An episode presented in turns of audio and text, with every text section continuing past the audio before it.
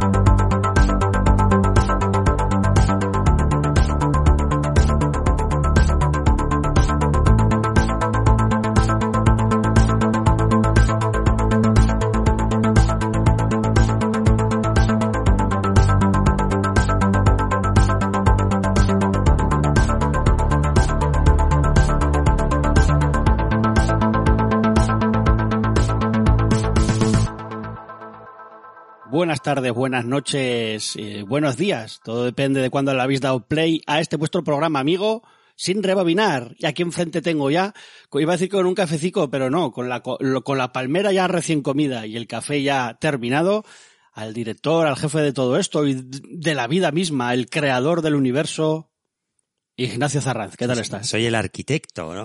Joder, espero que no, ¿eh? de arquitect. Vaya, turra nos ibas a dar aquí, colega. Bueno, turra la que no hemos tenido con la palmera, que no la hemos comido y no hemos, no hemos ni respirado. Nosotros estamos casi de merienda, recién salidos del, del colegio, si te descuidas, ¿eh? Merienda cena, ¿eh? Porque la palmera llevaba como ocho capas de chocolate y pesaba medio kilo cada, cada trozo de palmera.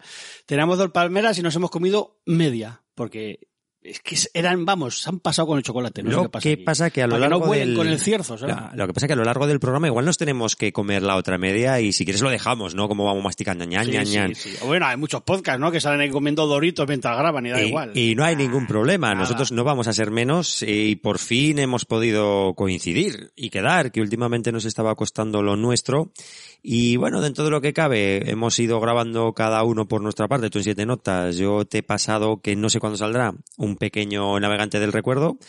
Y que hemos traído un programita variadito como tanto gusta, un autorreverse con pues, recomendaciones, tanto por parte de Iván como mía. Y vais a tener peli, serie y libro. Hoy no hay videojuego porque ya tenemos el navegante del recuerdo para eso y hemos decidido traeros un poco cosas de actualidad, por así decirlo. Sí, más o menos casi todo es, es, es, bueno, casi todo es actual, ¿no? Se puede decir que sí, al menos Bueno, una de las desde series... los, desde eh, los últimos años hacia la, hacia la actualidad. Yo creo que sí que es bastante actual todo, Ignacio, no digas que yo creo que sí, yo creo que sí. Al menos es una serie que yo creo que sí que gusta a mucha gente, pero no todo el mundo la ha visto. Así que puedes poner ahí tu granito de arena para que eh, gente como yo, que no la ha visto más que alguna cosa suelta, se anime a, a verla. Perfecto, bueno, pues eh, no sé qué tienes. Iván tiene ahí su, su guion, no sé qué tiene él pensado. Si estoy quiere... escribiendo ahora mientras hablas tú. o sea Por- que porque te iba, te iba a comentar si quieres eh, dar las vías de contacto para la audiencia, la damos al principio y al final, pues algunos Sí. aburre y no llega al final. Eh, recuerda vías que tenemos nuestro correo electrónico. Sí, por supuesto, vías. Pues la vía Layetana, eh, vía Láctea, eh, y el Paseo Universitas, y esas son todas las vías que, que recuerdo. Va- vas bien tú, eh. Me parece a mí que tu palmera llevaba algo más que chocolate, o chocolate no de comer precisamente. Drogaína. Eh, pues nada, si podéis contactar con nosotros a través de nuestras redes sociales, que ya sabéis, pues como sin rebobinar tenemos Twitter, Instagram, y pues en, en los comentarios de este, de este podcast mismo, lo- le vais hacia abajo y nos dejáis un comentario que otra cosa no. No, no pedimos nada más, más que que nos deis vuestro amor en forma de comentarios y me gustas, y ahí nos podéis dejar lo que queráis, que casi siempre Ignacio y yo, eh, alguna vez nos olvidamos, lo, lo sentimos, pero casi siempre os contestamos con, Sí, sí, con, con delicadeza siempre y eres amor. tú, siempre eres tú. Yo es que estoy como muy endiosado, me creo mejor que nadie, ¿eh? Entonces yo delego, no, no contesto yo. Te, te voy a, te voy a contestar Además, a ti, como a mí voy me a sale- perder a mí me mi sale- tiempo. Cine y otras drogas, que es, es un- la página web que tenía y eso. Eh, y claro, la gente igual piensa, ¿por qué contesta cine y otras drogas a todo lo que decimos? Pues porque me sale ahí. En, estamos alojados en, en cine y otras drogas, Claro. también en iBox. Hablando de alojar, eso tiene un coste que estás Sí. pagando tú, Iván. Eso hay que intentar remediarlo con el coffee que tenemos. Sí, si nos queréis invitar a un cafecito mínimo de un euro, nos, os metéis en nuestro coffee que está abajo también en la, en la descripción. Y pues, pues eso, una mínima ca- cantidad de un euro nos hacéis felices y hacéis pues eso, que, que no tengamos que pagar todo de nuestros bolsillos y sois, sois nuestros productores y os haremos caso y os, os pondremos una alfombra y os alabaremos allí para donde paséis cuando os veamos. Eso, eso.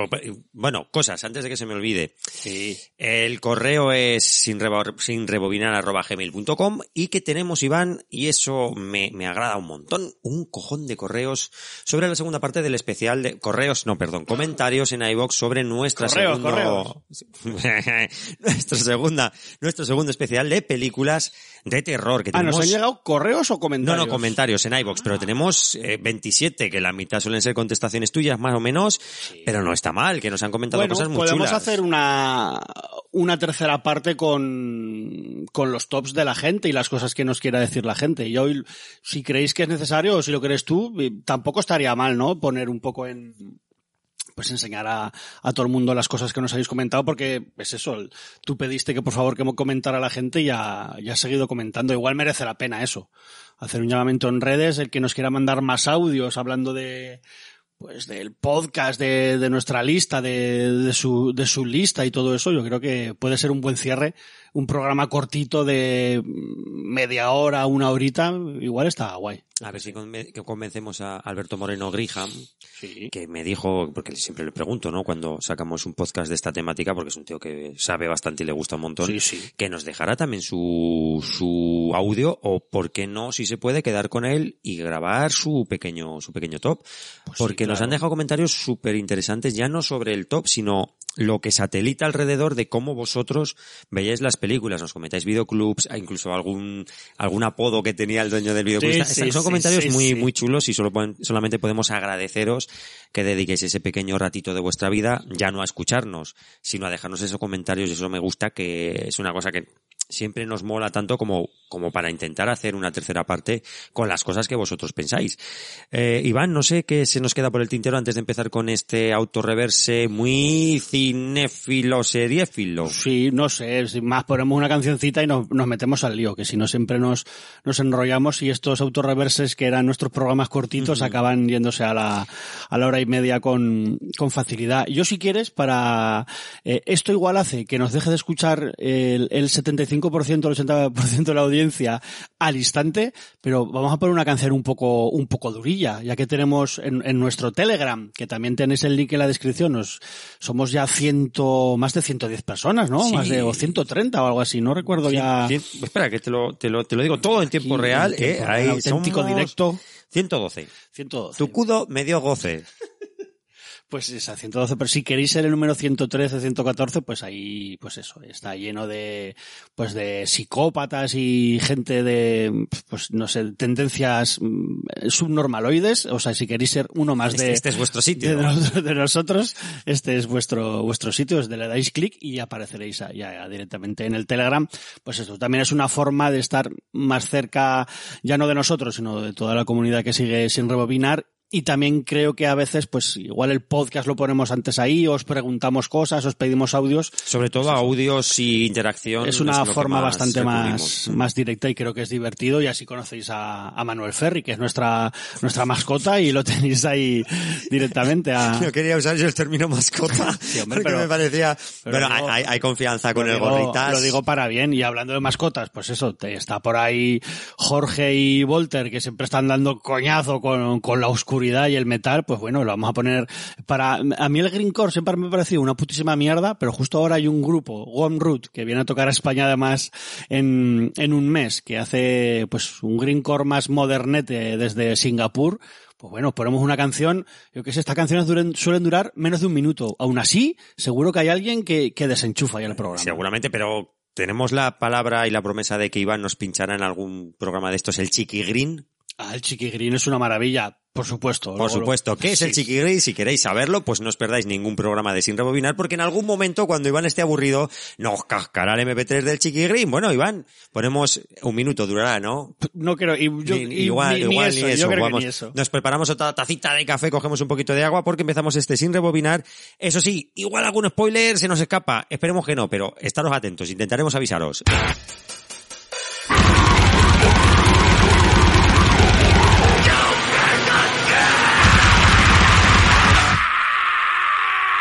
Pues empezamos este autorreverse, ¿te parece? Con una recomendación de una comedia y ni más ni menos que Parks and Recreation del 2009, Iván. Por eso te decía que nueva, nueva. Tampoco es, pero tiene su explicación que esté aquí. Eh, los creadores de la serie son Michael Schurz y Greg Daniels, que son también creadores de quizás mi bueno, quizás no, mi sitcom favorita, The Office. que sería The Office. Y es verdad que normalmente la americana, estamos hablando. la americana, la de Michael Scott, eh, la, la- la buena, la buena. Eh, es verdad que normalmente nosotros en Sin Rebobinar o en Siete Notras tratamos mucho el terror. Yo creo que es un género que nos mola mucho. Pero cuando hablo con la gente me doy cuenta de que les comento, cuando les digo que estoy viendo, que soy un consumidor de comedias sin conocimiento y, y tengo comedias, series que me parecen una auténtica maravilla y que me han acompañado durante muchos años como la que tú mencionabas, The Office, que seguramente sea mi sitcom favorita. Otra de ellas que aquí ha salido mucho sería Community, que yo estoy enamorado de esa serie, o sea, Community me parece lo mejor que se ha hecho en, en años. Spaced también es una serie que me moló mucho. Búscate la vida. Búscate la vida, por supuesto, es una comedia que me flipa. Superstore, también lo hablamos hace poco, que también tienen que ver eh, los creadores de The Office. Otra serie que también me gusta mucho, que también tiene que ver con Parks and Recreation, sería Angie Tribeca. La propia Police Squad, ¿no? De donde parte eh, Agárralo como puedas. Eh, si os fijáis en Agárralo como puedas, pone de Police Squad Archive, ¿no? Creo que, o Files, me parece que era de Police Squad Files.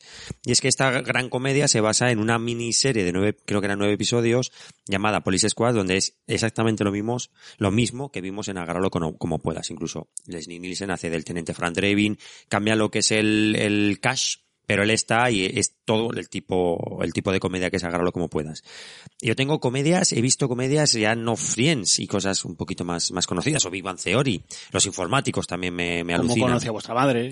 Mira, esa no la he Esa visto. no, ¿eh? Bueno, esa no la he visto. Yo he de decir que las cinco primeras temporadas me parecieron bastante obra maestra. ¿eh? Es que por ahora, por ahora siempre he tenido alguna comedia que me han recomendado para, para ver.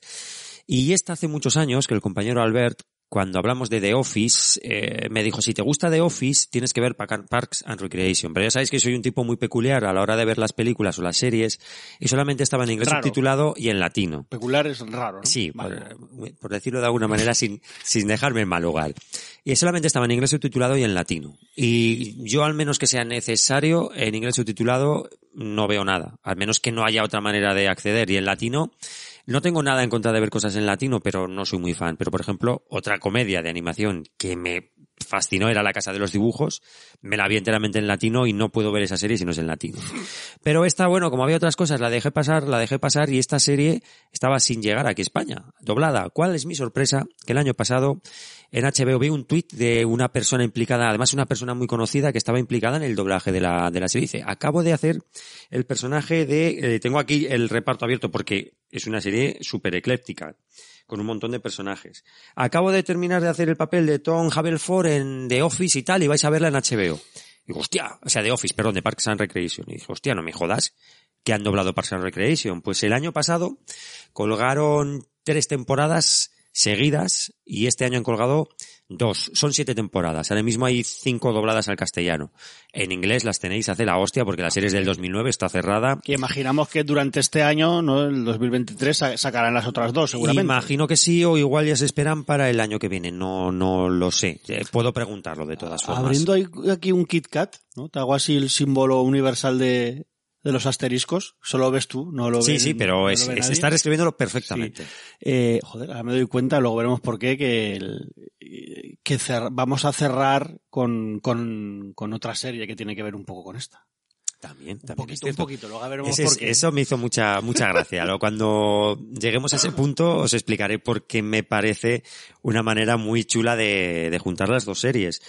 Bueno, Iván, yo no sé, por lo que me dices, cómo conocí a vuestra madre, eh, de Office me hacías así, que también, que te gusta bastante, más comedias de las que yo he mencionado aparte, que te, ya no cosas, eh, por ejemplo, a mí el Príncipe de Bel Air me gusta mucho. matrimonio con hijos, me Y gusta Felices para siempre, también dos comedias espectaculares. El Príncipe de Bel Air me gusta mucho, pero jamás me gustó cosas de casa. Pepa y Pepe. O primos lejanos. Pepa y Pepe, lo digo de verdad. No quiero que sea tan comedia, pero voy a alguna española más habrá por ahí que nos haga. A mí Aida Cuestión de sexo. me la entera. A mí me gustaba muchísimo. Fíjate tú, ahí en, que lo echaban en cuatro, me pareció una Cambiaron las primeras temporadas, no sé si fue, llegaron a ser tres o algo así, me pareció que era una comedia española bastante chula. O tú dices tú, Aida, ¿no? Que te- Aida la vi entera gracia. y me hacía bastante, bastante gracia. Ya lo que, cómo se cerró y bueno, lo que ha derivado cada uno, y pues sitcoms bueno. de mierda que ahora les guardo cariño, aunque no me parezcan, no me parecen tan buenas, pero bueno, mentiríamos si no hubiéramos comido todos con el príncipe de Bel Air, cosas de casa y, y su putísima madre. Yo, por ejemplo, eh,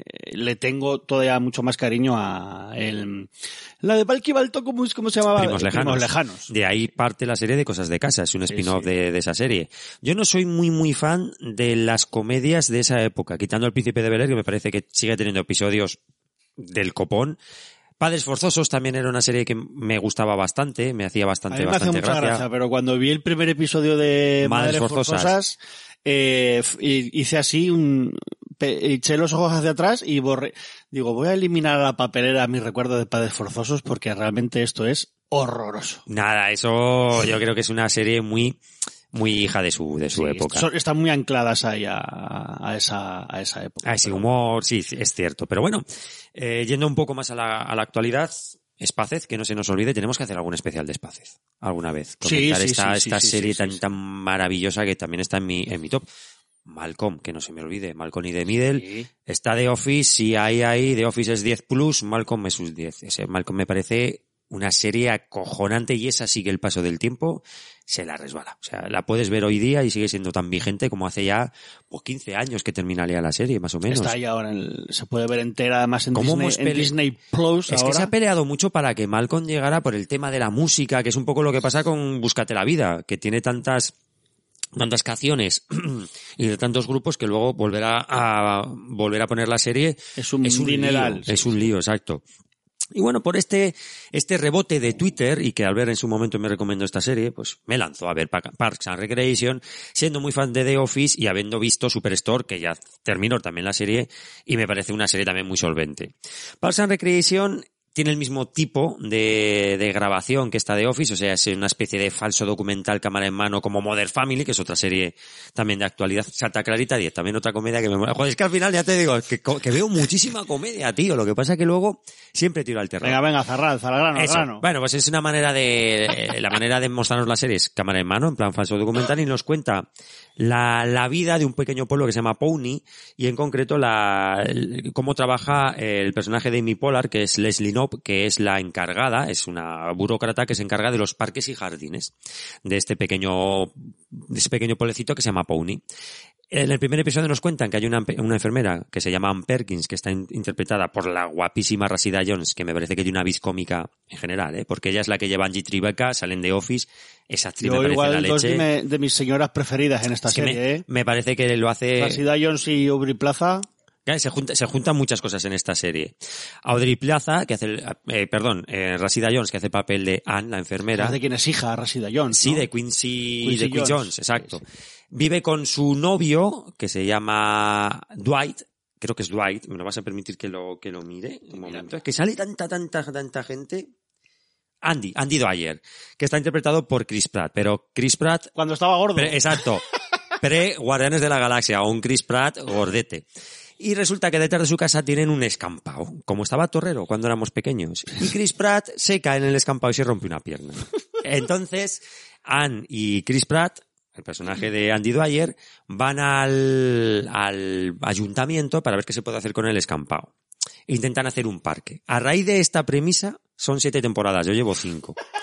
A raíz de esta premisa vas a encontrar los episodios más locos que os podéis imaginar. Hay personajes, hay uno de ellos que se llama eh, Rom Swanson, interpretado por Nick Offerman, que es, eh, es un antigobierno. Él trabaja, es burócrata, pero él está en contra de todo lo que está haciendo. Y cuanto menos trabaje, mejor. Y él piensa que todos los impuestos están pagados mal. Y su hobby es hacer sillas de madera.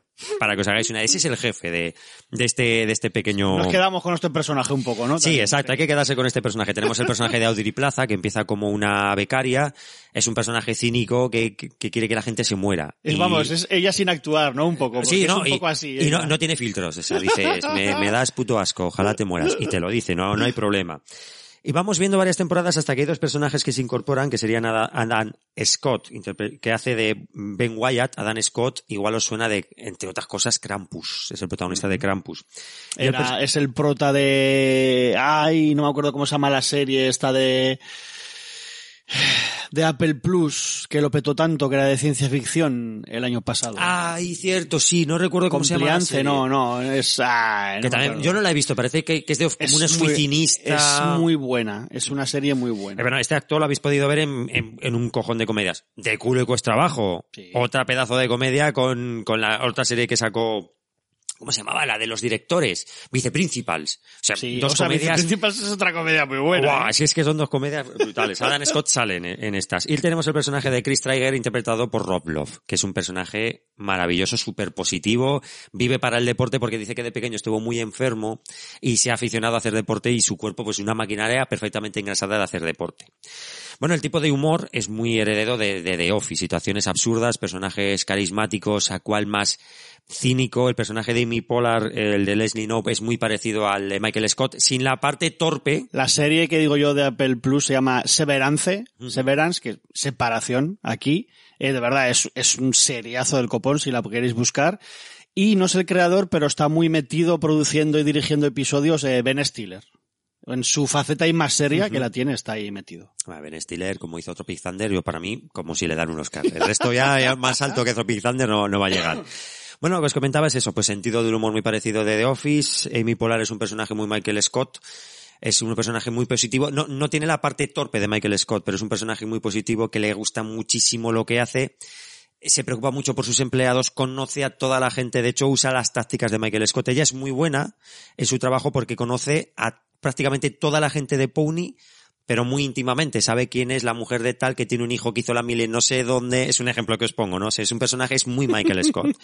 El personaje de Rasida es encantador, es un personaje súper tierno, está, está genial, y es la contrapartida a Odile Plaza, que como te comentaba, hace el personaje de cínica más no poder.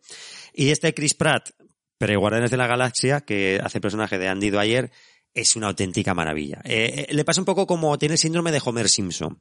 Empieza siendo un personaje gracioso hasta que se transforma en un deficiente mental. O sea, es lo más absurdo y lo más estúpido que te puedas imaginar, pero eso hace que tenga un, una química con Andrew Plaza siendo ya tan mala y el otro tan tan ingenuo que mola muchísimo. Poquitos más os puedo decir, 20 minutos por episodio, eh, cinco temporadas dobladas, siete en total, me imagino que a terminar el año pondrán las otras dos, o si no me imagino que todo más tardar el 2024, y me lo estoy pasando genial. Si os gustó The Office no vais a encontraros algo diferente, no vais a encontraros nada nuevo, de hecho hay personajes que como Superstore son personajes que tienen como como te diría, como una, que están escritos muy parecidos, no sé, como, no sé exactamente cómo se dice, tiene un término, pero no me sale, ya me saldrá. Personajes que, tienen muchas arquetipos, sí, o sí, arquetipos. Son personajes que ves muchas similitudes entre Superstore, The Office y esta. O sea, tú ves, por ejemplo, el personaje de eh, Ron Swanson y es muy Dwight Schrute. Tienen esa vis cómica, esa dureza tonta pero tierna a la vez y que son, parece muy duros pero son buenos en el fondo. Bueno, pues yo poco más te puedo decir, Iván. Una serie que me está gustando muchísimo. Me sorprendió también ver el papel que solamente dura una temporada de Paul Snyder que yo decía, hostia, ¿y este tío? Este tío, ¿de qué me suena? Y me volví loco hasta dar con él y es el protagonista de Channel Zero de la primera de la primera temporada, la, de Candle Cop. Ah. Que y este tío, ¿y dónde lo he visto yo? Y para arriba y para abajo. Y es el, el, actor principal viene a lo de a lo de a referencia porque Candle Cop es una serie que tú recomendaste y que a mí me flipó me flipó muchísimo. Aquí aparece Rokiski, desde Bill Murray a John Cena, pero muchísima gente, a la mujer de, Obama, eh, bueno, también políticos americanos reales aparecen sin conocimiento, sin conocimiento. Lo que pasa que son referencias que o son muy claras o yo no conozco. Luego cuando ves el reparto sí que sale tal como él mismo, la mujer de Obama, por ejemplo. Muy, muy, muy divertida. Aquí queda mi recomendación. Si buscáis una comedia tipo de Office, Superstore o para pasar 20 minutos entretenidos, pues Parks and Recreation. Otra de mis series preferidas, ahora me ha venido a la cabeza, que tiene que ver mínimamente con esta, porque aquí del Saturday Night Light, eh, Amy Poehler. Amy Poehler salió de ahí y ella hacía pareja con, con Tina Fey y Tina Fey por su cuenta hizo 30 Rock, que me parece una, una seriaza. Y tú estás sí que si no la has visto, yo no sé si está doblada o no, pero si no la has visto te va, te va a flipar porque habla de los entresijos de la televisión por dentro y, es, es muy guay. ¿eh? Vale, te iba a decir. guay. y igual la he visto, pero no con ese nombre, no, pero por lo que me dices, no. Me la apunto a ver si está en castellano. No sé cómo se llama aquí, Rockefeller Plaza puede, no sé, es que Echa, no me acuerdo eh, ya. ¿Comedia también de 20 minutos? Sí, Aquí sí, no hay sí. risas enlatadas. Ya Aquí sabéis tampoco. que The Office, Superstore o Mother Family, estas- este tipo de series ya no... Creo que ya no hay comedias con risas enlatadas. Sí, eh, sin rebobinar. A ver, haz un Ah, chiste. eh. Me has pillado, me has pillado. Haz un chiste, haz un- cuenta un chiste, Ignacio. Hostia, estaba pensando, ¿me, me das un- un poco más a ver si cuento un Pues sí, chiste? Me gustaría sí, contar un sí. chiste racista o... Hombre, no, no, no, o no, no, no, no, no, no, no nos pasemos. A ver, cu- Va- cu- va- cualquiera, vale, entonces, cuenta no, cualquiera. ni, ni racista ni homófobos. No, hombre, no. ¿Puedo decir uno que sea para que se ofendan en Twitter? Sí. Venga, lo, lo voy a leer, ¿eh? Porque no me lo sé de memoria. Le das una patada a una piedra y sale un tonto que se lo toma todo literalmente. ¿Nunca has visto un tonto debajo de una piedra? ¿Lo ves? Aquí cuentas un Somos chiste una sitcom. Somos una sitcom. eh, ya verás, solo, solo con los chistes buenos, ¿eh? Eso es lo que pasa. Paco, llama a los niños para adentro. ¡Niños! ¿Ves? Esto es una maravilla contar chistes y que... Esto, esto me suena a chico, ¿verdad? O sea, Pero, espérate. a- hablando de sitcom, Iván, que tú y yo lo hemos hablado. Qué maravilla lo de la inteligencia artificial que ha sacado una serie infinita de Seinfeld y la han cerrado por comentarios transfobos. Sí, sí. ¿Cómo, ¿Cómo puede ser eso? Eh, Que, que alguien me lo... Me lo... Pues las, las IAS. El, las término IAS, es, es transfobos. Sí, el término es transfobos, sí, ¿no? ¿Cómo, ¿Cómo puede ser eso? O sea, la- las IAS son peligrosas. Skynet eh, no atentará contra nosotros. es- nos contará chistes eh, racistas, racistas. también, y, homófobos y, y transfobos y de- pero de verdad cómo llega una serie Skynet creada por inteligencia artificial Skynet será de Vox. ya, ya vamos ya me has ganado te imaginas Terminator Dark Resurrection 2 con una Skynet ahí con, con Aba- con la inteligencia de Abascal le costaría encenderse eso Frank- sí Francos Rising. Madre del amor hermoso. Esto sí que nos va a costar audiencia seguro.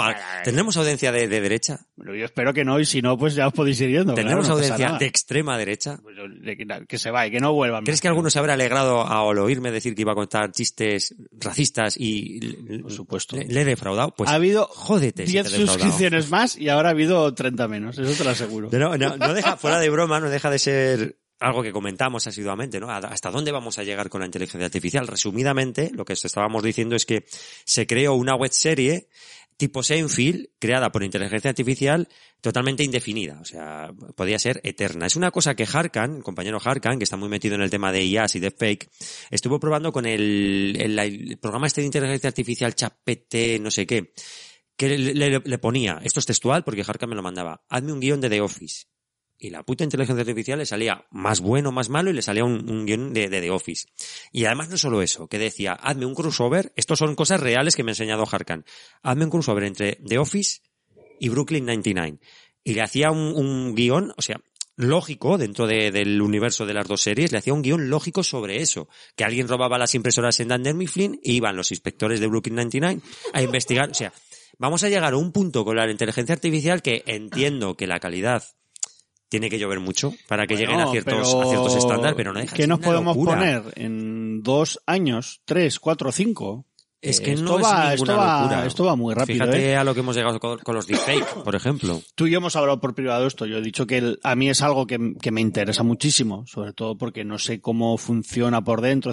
Estaría guay que Harkan algún día viniera, estuviéramos, estuviéramos hablando de estos temas con él, porque la verdad es que yo no tengo ni, ni putísima idea de estos temas y me interesan mucho, pero también me dan un poco de, de, re- de respetillo, no lo sé. Sí, Am- bueno, am- am- ambas cosas. Yo creo, yo estoy como tú, pero sí que todo hay que, hay que rumiarlo. Hay un meme que me está gustando mucho en internet de la película de Will Smith, la de Yo Robot. Y yo vi en su momento la película, pero no la recordaba. Y hay un momento que no, Will no, no me, Smith... no me extraña tampoco. No, es que no la recuerdo, no creo que me pareciera gran No, cosa. no, la Pero digo hay, que hay un no. momento que Will Smith está interrogando al, a un androide, a un Sí. robot, y le dice Will Smith al, al robot, tú nunca vas a llegar a ser como nosotros, no- nunca vas a poder llegar a completar una obra de arte o una composición musical. Y el robot le contesta, y tú puedes. Y me parece que es un meme muy, muy interesante sobre, claro, la inteligencia artificial, la, inteligencia artificial no creo que llegue a tener unas cotas altísimas de, de perfección de humor y tal. Ojo, pero que supere a la media, eso no te lo descarto.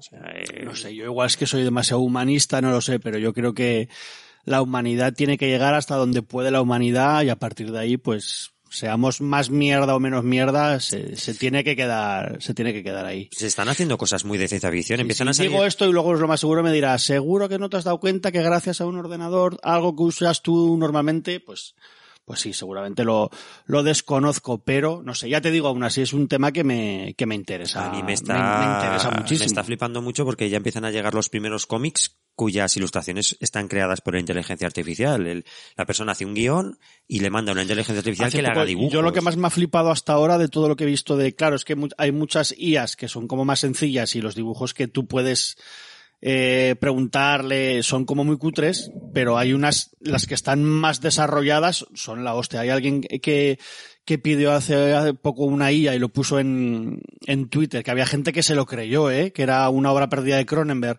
Eh, una perdida, una película de Cronenberg de los 80 perdida y le sacó imágenes y era, era aterrador lo que, lo que salía de, de chulo, de bueno y del miedo que daba. O sea, nunca Cronenberg ha ido tan lejos de eso que, de eso que salía ahí, lo más seguro porque por efectos especiales no, no se hubiera podido hacer, pero eran unas imágenes súper chulas. Seguro que si rebuscáis por Twitter lo encontráis y hubo gente que se creía, pero estos diseños, ¿qué- ¿para qué películas que nos hicieron? No, no, no, que esto se lo ha preguntado alguien a una IA, que es que no es, no es nada más que eso.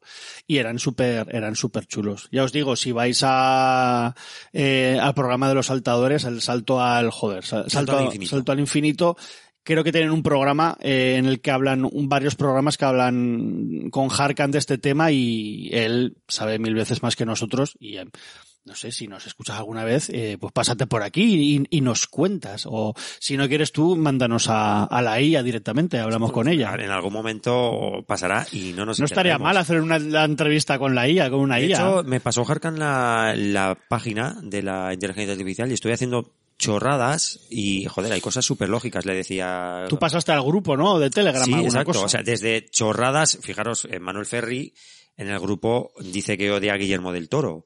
Y le, le dije a la IA, hazme un guion donde el profesor Manuel Ferri, que decimos que, no sé si es profesor o no, pero lo llamamos profesor Manuel Ferri, se haga muy, muy amigo de Guillermo del Toro. Y me creó una cosa coherente. O sea, me decía, Guillermo del Toro está preparando una película y cuenta con el asesoramiento de Manuel Ferri, le salva la vida no sé qué, se hace muy amigos. Pero puedes hacer tantas cosas. Eh, Harkan es muy propenso a meter a Hitler en todos los relatos. Hitler en el infierno, Hitler contra Freddy, te partes el rabo, las cosas que pone. Es que incluso puede programar la inteligencia artificial, es que es una puta locura a, a lo que estamos viendo hoy día, tío. Hoy día, dentro de cinco años.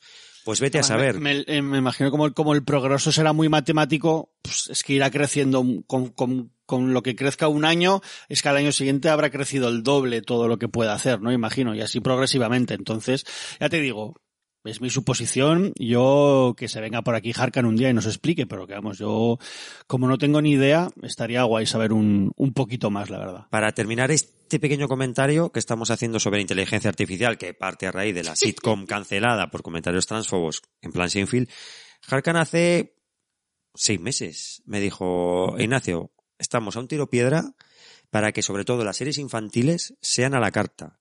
Que los críos pongan, quiero ver una serie de animación de un perro que es amigo de un caballo. Claro, porque estamos será- a un tiro de piedra. Será algo muy sencillo lo que tengan que ver y, y será súper sencillo que lo hagan, sí, sí. Y de ahí, pues, a lo que sea, pues, eh, pues posiblemente no tendrá la calidad que tiene a día de hoy, por lo menos en mi cabeza. Igual es un poco cuñado, porque no puedo ver el futuro. Pero igual tenemos episodios de The Office infinitos, claro. Si tienes una, una inteligencia artificial que te va generando guiones con mayor o menor calidad, pues, por ponernos un ejemplo, The Office o lo que sea. Y estoy seguro que es cuestión de tiempo de que empecemos a ver películas de acción con actores de acción a la carta. Volver a traer a un, bueno, Indiana Jones ya sabes que tiene el reju- rejuvenecimiento facial que le han hecho a Harrison Ford. Estoy seguro que de aquí a nada vamos a ver películas de acción donde podamos decir una película de acción interpretada por Arnold Schwarzenegger. Y bueno, y las inteligencias artificiales de voces, ya no te quiero ni decir. O sea, es que ahora mismo los actores de doblaje, hoy no. Pero aquí a 10 años ya veremos el, el trabajo de actor de doblaje donde queda, ¿eh? Porque las inteligencias artificiales Ah, del doblaje está siendo una todo el mundo a reponer y a la obra, pues lo que queda, ya no. Eh, poco, poco más queda. Bueno, pues ahí queda mi comentario después de esta divagación, que yo creo que es muy interesante sobre la Nada, sitcom. llevamos de poco, 40, Parks and 40 Recreation. minutos, llevamos poco, Ignacio. ¿Con qué tiramos ahora, Iván? Pues yo con una de las pelis que no pude ver el, el año pasado y que yo creo que hubiera entrado en mi, en mi top, porque solo por lo que me divertí y por lo que me sorprendió, eh, le puse cinco estrellas en Letterbox. Que hace que no ponía cinco estrellas. Hostia, no lo sé. Igual es mi primera cinco estrellas de algo que he visto en, sí, sí, en, o sea, a tiempo real. Además llevo un año que sí que estoy consiguiendo, no es que haga trampas, pero llevo una peli al día de lo que va de 2023, tío, vista. Estoy súper, súper contento. Digo que hago trampas porque a lo, a lo mejor hay algún día que no veo algo y un día que tengo mucho tiempo me veo dos cosas, ¿no? Al, por la tarde, a la hora de comer, luego otra por la noche. El otro día, el, no sé qué día tenía tiempo, me vi tres pelis también, o sea que eso. Voy ahí comp intentando compensar, esta, pero... Esta en concreto es, esta en concreto es especialmente larga, por otro esta lado. película dura tres horas y ocho minutos, creo Oh, que es. oh. Y estamos hablando de RRR, RRR, o no sé cómo será en, en, en hindú, en hindi, no sé cómo, cómo será en indio. Pero bueno, y os digo eso porque es una película que nos viene de la India. Fue el, una de los mayores taquillazos que ha tenido el cine indio en, en, en su puta historia, siendo que el cine indio, ya sabéis que estamos hablando entre otras cosas de, de Bollywood, es un cine que ahí en la India lo peta de una forma asombrosa. Yo lo desconozco mucho, entonces tengo que ir un poco con cuidado por donde ando ahora, ¿no? Porque es un cine que desconozco. Sí que vi a principios de los 2000 tirando de, mm, de descargar cosas. Sí que vi, estuve como un año enganchado a ver alguna peli de, de Bollywood, pero es que son siempre muy parecidas, son siempre muy moñas, ¿no? Algo, algo muy asiático, por, por otra parte, ¿no? Como es casi, a veces es más moñas que un anime, que un, que un manga. Es, es una pasada y siempre tiene que haber también escenas musicales y, hostia, al final me desenganché enseguida, pero, claro, es que RRR no es una peli de Bollywood, como te quedas, porque hay otra escena que se llama Tollywood. Bollywood es el cine que viene de, que se hace en Bombay, es como la dijéramos, ¿no? El cine de Los Ángeles, ¿no? Pues aquí es el cine que se hace en Bombay, es Bollywood, y hay otras ciudades, ¿no? Que son, por ejemplo, tengo aquí apuntado Chennai, Hyderabad, eh, Amara, y Calcuta, que el cine que se hace ahí se llama se hace, es el Telugu Cinema y es lo que se llama Tollywood. O sea que estamos hablando aquí de una peli de, una peli de, de Tollywood. Y esta de hecho es una de las películas más, más costosas de este cine, este cine Tollywood, que son unos, eh, al cambio dijéramos en dólares, son como 70 millones de dólares para una peli, No está mal. que es ¿eh? bastante, que suele ser lo que valen dos pelis ahí, ¿no? Unos 35, 40 millones, pues es lo que ha costado eh, una película sola. Entonces estamos hablando de una producción eh, hecha ex profeso para que, para que lo petara muchísimo, con dos de los actores más, más conocidos, con un director que lleva unos años que lo está lo está petando bastante, que se llama SS Rajamouli y que tiene alguna peli curiosa que como se llama una dupla de pelis, eh, una precuela y una continuación más o menos, o una peli y una continuación que se llaman Bahubali. Y luego tiene otra peli que vi, que por cierto la he descargado a ver si tengo tiempo de verla, que se llama Ega, y es una peli como de hay por alguna cosa, hay una tipa que muere o la asesinan y se, y se reencarna en una mosca, una especie de mosca roja o rosa para que la diferencies y, y la sigas. Y creo que la mosca esta, ella se intenta vengar de, de lo que le ha pasado. Me- Y- Llevo una cara de flipa. y he visto imágenes y es una locura, pero como, como un templo. Además, eh, no sé, como que el nivel de efectos especiales por ordenador no llega a ser el de Hollywood, pero es bastante guay. No es estas cosas como chinas o japonesas que parece que les dé un poco igual que tenga más verosimilitud y sabes que tú habrás visto alguna peli alguna vez que son unos efectos especiales muy muy muy baratos pero como a ellos como es que les da igual eso no pues aquí está tú notas que es un efecto especial pero está bastante currado está es son bastante bastante bonitas y eso peli que en solo en la India ya el- el- esta peli recaudó 160 millones de dólares. Es una peli que ha llegado a los Globos de Oro, tenía varias nominaciones. Ahora está, sigue estando, ahora está nominada a los Oscars por uno de los números musicales. Tampoco hay muchos, pero están un poco mejor integrados que, además que en otras pelis de Bollywood, que mm, como que de repente paras la acción y tienes un baile de 7 o 8 minutos y es, es como muy locura. Y tienes que meterlo porque hay que meterlo. O sea, en Bollywood y en Tollywood hay que meter, hay que meter escenas de acción, escenas de amor, hay que meter eh, los números musicales, no sé, es como todo a la vez. Entonces yo creo que es una buena puerta de entrada para los que no hayáis, hayáis visto cine hindú, porque es una peli sobre todo de acción. Es muy divertida, tiene muchísima, muchísima comedia. Ya os digo que los efectos especiales son muy bonitos. Y eh, yo en Letterbox dejé la crítica que era el sonen más maravilloso que había visto en la vida, siendo que no es una peli japonesa. Pero es algo así como mezclar el puño de la estrella del norte Oh. Con un musical de Bollywood, eh, con una peli moñas, con, o sea, es, es, es una, es una puta locura lo de, lo de esta peli. Y de verdad que yo es la peli más divertida que he visto, pues igual en los últimos 10 años, por lo menos. ¿Sabrías explicarme de qué va la película? Aunque sea Pues unos sí, primeros estamos, minutos. estamos en la India de los años 20, ¿no? En la que hay todavía mm, eh, presencia inglesa en la, mm, creo que era inglesa, sí, sí, es pre- presencia inglesa en la, en la India, están por ahí tocando los cojones Indiana los, y el templo maldito explica Exactamente. cosas. Están tocando los cojones los, los ingleses en, en la India todavía. Eh, y hay en una tribu eh, un manda más inglés que, que manda por esa, por esa zona, por esa cualidad, eh, se encapricha de una niña y la rapta de una tribu.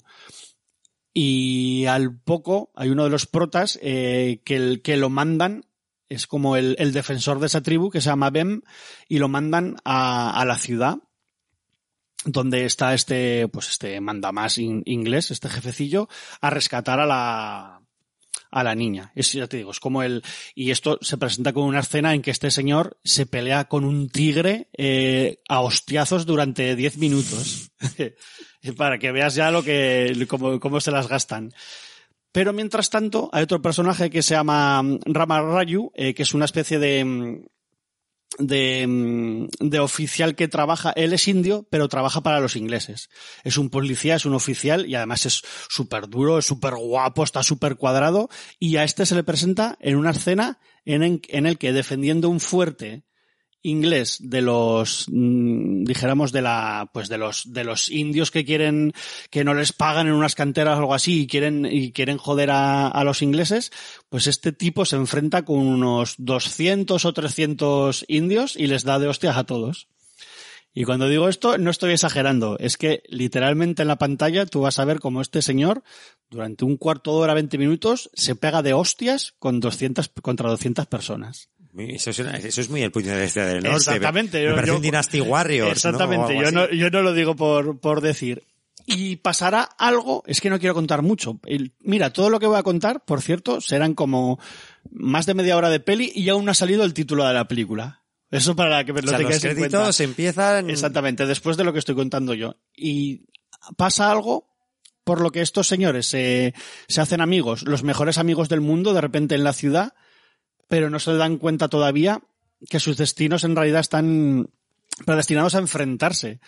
Porque Rama quiere llegar a, a ser una especie de, de jefe de la hostia en la, en la policía esta inglesa y el otro tiene que rescatar a la chica. Entonces en algún momento se van a tener que, que enfrentar, pero ellos todavía no lo saben si son los, son como se vuelven en, en, en unas semanas como los mejores amigos inseparables.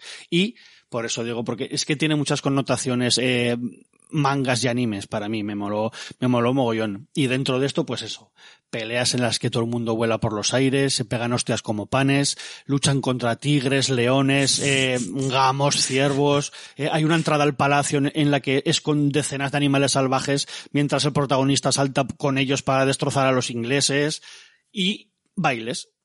Y amor, pero es bueno porque no, el, normalmente Bollywood es, es demasiado moñas, eh, se hace bastante empalagoso y aquí tiene el toquecillo mínimo de amor y además no llega a ser empalagoso ni al final hay como una historia de amor que predomine sobre los demás. Sobre todo es la historia de amistad de ellos dos y de, pues eso, como muy, es una peli muy, muy india, ¿no? Joder, qué guay somos los indios, eh, viva la India, eh, nos follamos a los ingleses, viva la libertad que hay en la India, etcétera, etcétera. Suena, suena guay. Yo lo- Son tres horas, yo me la vi seguida, ¿eh? No me suele pasar, eh, hace poco vi Babylon y se me hizo insoportable al final de lo... de hecho, no te debió de molar mucho. no, Babylon, no, no, no me, no me, no me gustó. Me pareció muy chulo al principio, creo que es una peli que hay que ver, pero es que es una peli que cantando bajo la lluvia te cuenta lo, lo mismo en hora y media, tío. Y no en tres horas y diez O minutos. sea, que- pero- Babylon que va de la transición del Sí, también, sí, también va. Es como un poco de de salseo y de fiestas y de gente metiéndose farlopa, Brad Pitt diciendo tontadas, eh, y mientras eso te cuentan a la hora empiezan a contarte como la transición. Y, pero es que el principio es como muy divertido y se va haciendo pesada la, la película. Y como que sabes todo el rato cómo va, va a acabar y va a seguir la película, no sé. Me parece que tiene cosas muy chulas de dirección. Yo no digo que no. Este tío, joder, a mí La La Land me hizo gracia. La verdad es que me pareció una buena peli. Whiplash me, me gusta muchísimo pero ya la de la del hombre Brad Pitt yendo a la luna me, se me hizo dura y está. Eh, Brad Pitt o no, ¿quién iba a la luna? El Jake Gyllenhaal era, ¿no? ¿Cuál es la? No sé, una que hizo de tío que va a la luna, no me acuerdo.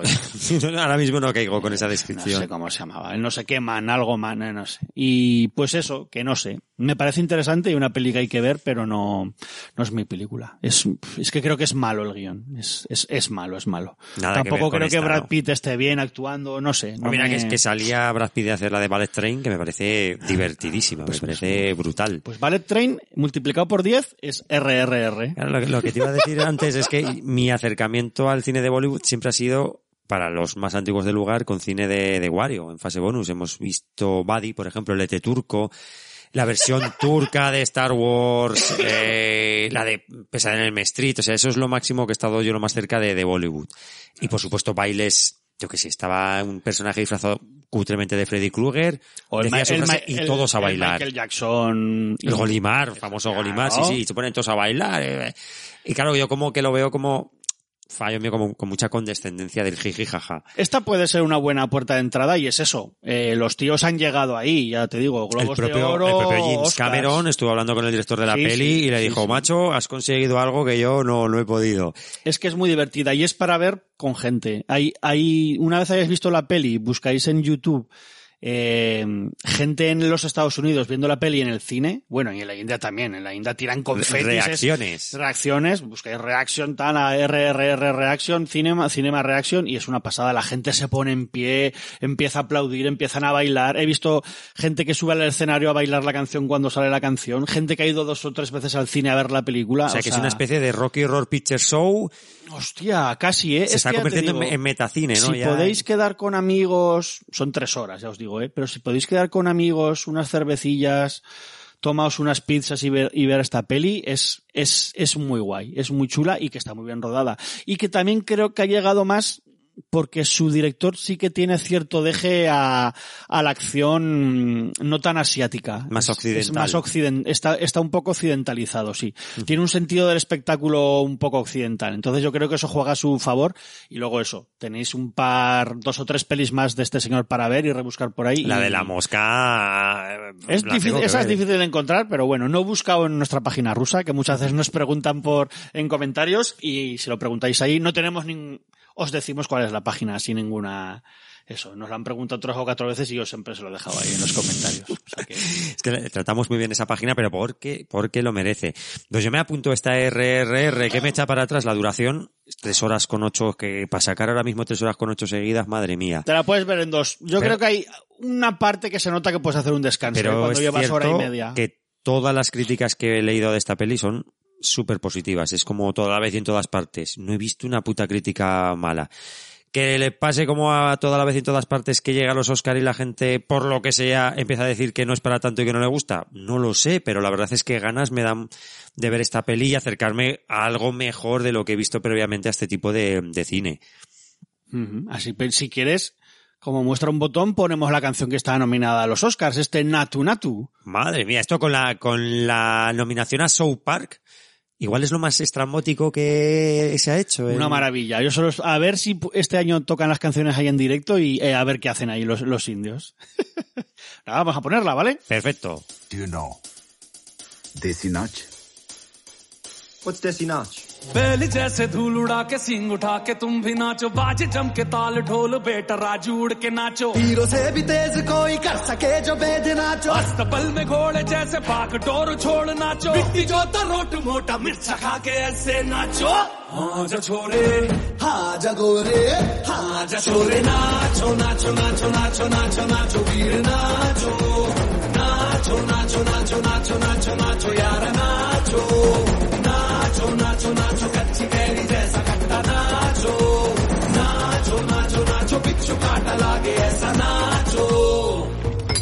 I've had enough of this nonsense! You two, out! No, Jake, I've had enough of your bullying. Oh,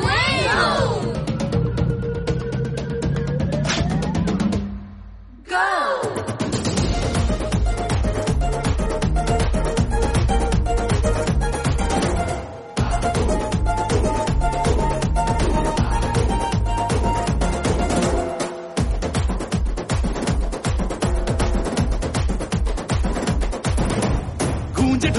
ऐसे देखो धंधना के रोगी नाचे। शोर सुन लो है धमाका जैसे शेर हाथी नाचे। देखो दिल का ये मेला यार अपने साथ नाचो। एड़ियों के जोरों पे तुम धड़ाका देसी नाचो। ओ पसीना माथे का चमके दमके ऐसे नाचो।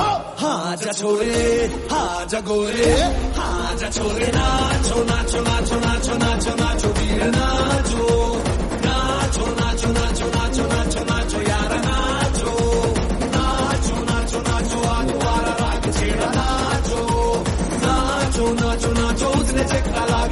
नाचो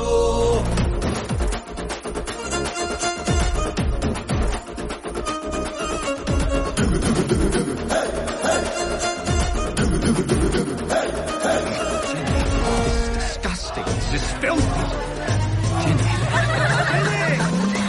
गाँव है रेला ऊँचा पाँव यू पटका है ये देसी का मेला। कैसा रहा यका यकी नाचो नाचो नाचो। नाचो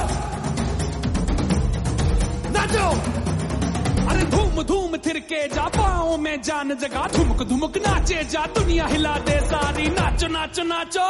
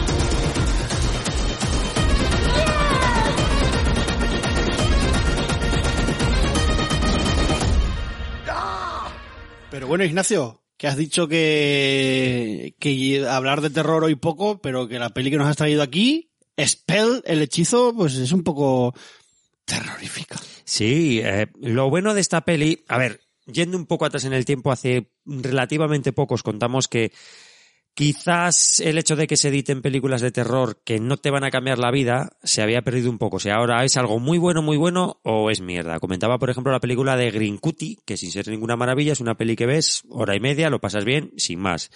Y esta El Hechizo es una peli que leí es que soy mucho de leer cosas. Mira, ¿no? yo he visto Sick, la he visto yo hace poco y me parece de ese rollo de película. No, no la he visto, es muy, tío, pero es, eso es muy divertida. Eso es- son las películas de videoclub que veíamos antes. No eran Sí, grandes películas, pero te hacían pasar un rato entretenido. Y esta llega a, a- a mi vida, por así decirlo, de un comentario que leí en internet, en una página, no sé cuál era, que hablaban de la película más aterradora Porn- del 2020. Pornhub. Ojalá. No, no, no viene por ahí, pero decía, la película más aterradora de 2022, por fin se en Netflix, no sé qué. Digo, hostia, Sabes que estos son mucho clickbait, pero digo, a ver, ¿de qué película se trata? Y el artículo era muy cortito, hablaba de una película llamada El Hechizo, que era, es del 2020, El título original es The Spell. Era del 2020 y había llegado en diciembre de 2022 a Netflix. Y eh, digamos que venía avalada con una crítica del copón. Bueno, total que no sé si en la página rusa, pero una por el estilo. La cuestión es que doy con esta peli y me costó un poco porque aquí ya había una El Hechizo. Entonces tuve que buscarla por el título original de Spell y está doblada al castellano. O sea, la película la podéis ver como yo veo las cosas, por si no os gustan mucho ver versiones subtituladas, versiones originales subtituladas. Y esta película entraría en esa gama de videoclub de una peli que sin ser gran cosa, ni mucho menos me parece la película más aterradora de 2022, pero sí que es una peli que vi en hora y media, me lo pasé muy bien y tenía cosas que sí que me generaban mal rollo como para que la traiga aquí. Los muñequicos. Eh, los muñequicos. A ver, muy rápidamente. Spell nos cuenta la historia de un, de una especie de abogado, bueno, es sin especie, es un abogado que tiene una, una infancia muy dura, un padre te- te iba a maltratador. hacer- Te iba a hacer la rima y me... yo no. No, rimas, rimas aquí no, ¿eh? Vale, Vamos a tener la, vamos a guardar la compostura. Vale. Este abogado, El que llevo aquí colgado. ah, te lo he dejado a huevo, de hecho te he señalado para que, para que te metieras ahí, ha tenido una infancia muy dura con un padre maltratador. Entonces lo que él hace es alejarse de ese padre, intentar labrarse un futuro lo mejor posible, es un abogado de éxito, e intenta darle a su familia lo que él no tuvo de pequeño. Cuando le llega la noticia de que su padre ha fallecido y tiene que viajar al no recuerdo dónde para hacerse cargo de, bueno, el papeleo típico cuando pasa un suceso, un suceso de este estilo. Viajar en, en avioneta. Él coge su avioneta, porque es un, es un avezado piloto, y llega a este pequeño pueblo perdido de la mano de Dios para repostar. Eh, reposta, y aquí ya vemos que hay alguna cosa rara donde vemos que en esa localidad digamos que tiene una creencia fuerte sobre la magia negra. De hecho, tienen una pequeña conversación el hijo de este abogado con uno que pasa por ahí, que tiene unas pintas de delincuente del copón, se le vacila a este hijo del abogado, que no recuerdo los nombres, hasta que este le dice, vamos a la casa que está arriba de las colinas, y el otro se acojona. Dices, hostias, ¿aquí qué pasará? Total, que repostan el avión, se van, no sin antes interaccionar con un par de catetos del pueblo, y sufren un accidente terrible en una tormenta.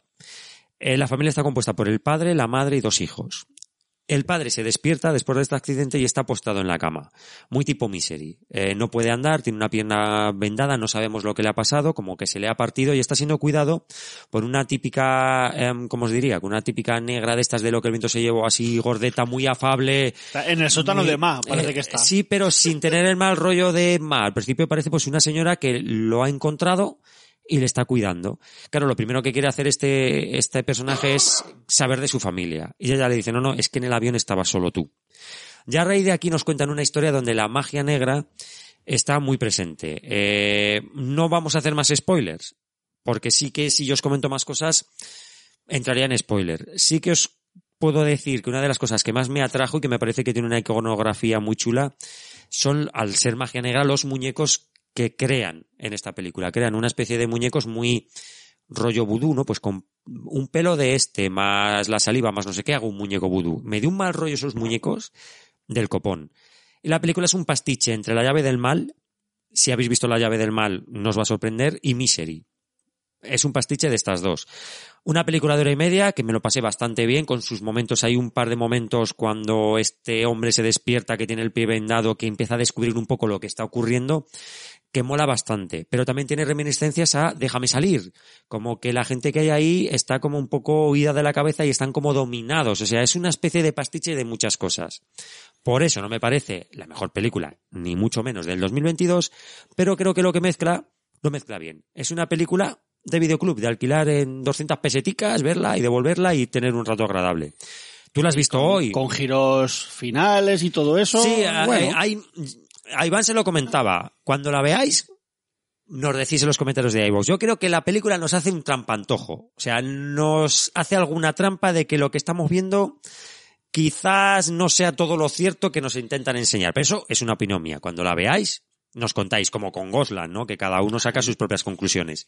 Tú la has visto hoy me comentabas que, bueno, pues no te ha parecido gran cosa, ¿no? flojilla, pero bueno, eh, pues como la he visto mientras comía y la poscomida y tal, pues no, para eso sirve. O sea, no, no me parece mal. Una, una película de domingo, peli de tarde, si que lo queréis poner así, y que no me, tampoco pierdes el tiempo ni es la peor película del universo. Sí, Claro, es que lo, lo decíamos hace poco, parece que ahora las películas de terror tienen que ser de 10 y no hay sitio para películas de, de 6 o 7 como esta. Pues si queréis un rato entretenido sin devanaros mucho la cabeza, esta The Spell, El Hechizo, es vuestra película. Además, os decía antes que está ya totalmente doblada al castellano, horita y media, bastante agradable. Eh, Iván, continuamos porque no vamos a entrar más en detalles de esta peli para hablar y vamos a correr un poquillo. Sí. De tu siguiente recomendación. Nada, yo recomiendo, tampoco sé si lo recomiendo, pero sí que me gustaría hablar un poco de este Cinema Speculation que salió en 2022 en Estados Unidos, el primer libro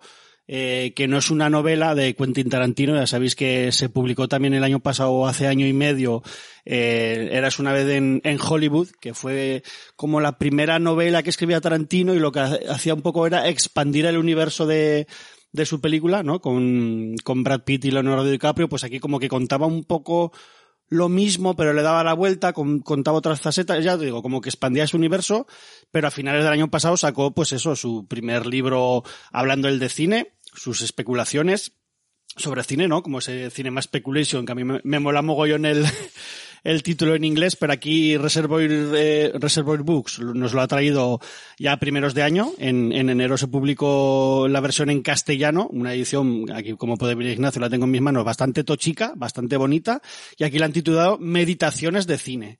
Que bueno, ya no sé si serán tantas meditaciones o no, pero bueno, realmente hace un poco un amigo me preguntó, yo llevo pues unas 100 páginas leídas o algo así, de las, ahora os lo digo, unas 400 que tiene, que tiene Letra el libro. pequeña, ¿no? Letra pequeñita. Sí, bueno, no, letra normal, no sé, tampoco es pequeña, se lee, se lee bastante bien. Y aquí lo que hace Tarantino es mm, elegir unas pelis que a él le han le han llenado bastante o de las que él, ha querido hablar. Tampoco te cuenta muy bien exactamente por qué ha elegido esas pelis. Me imagino que le gustarán mucho, como las 800 que le gustan mucho a, a Tarantino. Y entre medias hay algún episodio en el que él eh, divaga de cosas. Pues habla de su niñez, de los cines que iba en su niñez, de cómo vivía él con su madre y con los padres adoptivos que fue teniendo, los novios de su madre, etcétera, etcétera. Habla de los cines de- Los Ángeles a los que iba, en qué se diferenciaban los cines, habla de muchísimas películas, eh, y luego más adelante he visto que sigue teniendo estos episodios en los que no habla de, de una película en, en concreto. Mm, Y la, la selección de películas, si queréis, os la, os la digo ahora que tengo el libro en mis manos, y Tarantino nos habla de Bullet, Harry el Sucio, Deliverance, La Huida, Organización Criminal, Hermanas, eh, Daisy Miller, una señorita rebelde, Taxi Driver, Rolling Thunder, por cierto, El Expreso de Corea, vaya, vaya peliculón, La Cocina del Infierno, Fuga de Alcatraz, Hardcore, Un Mundo Oculto y La Casa de los Horrores, que mira, esta le gustará bastante a, a Ignacio. De hecho, empieza en el 68 y llega hasta el 81, no va, no va más allá. Y luego tiene, tiene un índice onomástico que creo que son como de, pues en, lo puedes buscar por, eh, por directores, actores o, o películas que nombra, y ahora se los estoy enseñando Ignacio, son como eh, 30 páginas o más de, de- de la cantidad de, de cosas de las que habla. Yo creo que es interesante, eh, si realmente eres muy fan de Tarantino, si no, no me parece un libro que a alguien que le guste el cine así en general, eh, o que le guste mucho leer de cine, le guste. Eh, porque tampoco me parece que esté escrito de la hostia, pero sí que es muy, muy ligero de, de leer, eso sí, pero da mucha turra. Yo, por ejemplo, eso, en las 100 páginas que llevo más o menos, ahora lo tengo aquí en Bullet, porque lo que me estoy haciendo es, he decidido que voy a verme la peli y luego me, me leeré el episodio de cada película, eso al menos es lo que voy a hacer yo. Entonces he ido hacia atrás y me veré Bullet estos días y me lo, y me volveré a leer lo que escribió sobre, sobre Bullet, porque creo que así al menos me voy a, Y a ir enterando mejor. de estas películas a las suyas, por ejemplo, el personaje de Steve McQueen. No, no habla de su cine en todo lo que, en O todo lo que he leído. No habla de lo que No. le han marcado estas películas. Por cómo, ejemplo, La Cosa cómo o- se refleja en su cine, no, Eso solo por en cómo son la lo cómo lo ha marcado a la- él en, en su vida en general y por qué. Lo bueno es que sí que, por ejemplo, en, en el caso de Burit que estoy hablando, él pues como le gusta de- le gusta hablar mucho a la gente, Tarantino le gusta hablar de cine, ya sea escribir, hablar y hablar con las personas de cine también muchísimo. Entonces, eh, por el, dice que Walter Hill debió estar detrás también de haciendo algo en, en Bullet, entonces eh, cuenta cosas que le ha contado Walter Hill o habla con la, con la mujer de Steve McQueen, em, con la viuda habla, entonces cuenta. Entonces sí que está guay por esa parte, que me imagino que pasará en las demás películas, que te das, eh, aparte de sus opiniones, cosas que, que sabe que le ha dicho gente de, de Hollywood sobre las películas de las que habla. Entonces sí que ahí te cuenta cosas que lo más seguro igual no sabe nadie más que él, sobre qué le han contado los demás y eso es bastante, bastante chulo. O sea que por un lado creo que es muy interesante, por otro creo que es un poco turra, ¿eh? Por eso digo que os tiene que gustar mucho Tarantino y su verborrea y, y su pesadez. O sea, porque es un tío muy pesado con lo, con lo que le gusta, con lo que no le gusta también. No recuerdo qué peli habla en el primer capítulo, que es un poco eh, introductorio, que es una peli muy, muy famosa y la pone como, como si fuera una putísima mierda y él lo deja caer así. Esa puta mierda de peli que tal, como hace poco, ¿no? Hace unos años salió unas declaraciones que Vértigo de Hitchcock le parecía una putísima mierda. O sea, el tío cuando algo no le gusta no, no se corta, pero a lo mejor es eso. En la introducción son 30 páginas y te ha hablado de, de 15 cines de Los Ángeles y te ha hablado de 50 películas ya. Entonces, hostia, es... Parece como que es todo un poco disperso y mezclado, ¿no? Sí, un que no poco- tiene un- una estructura.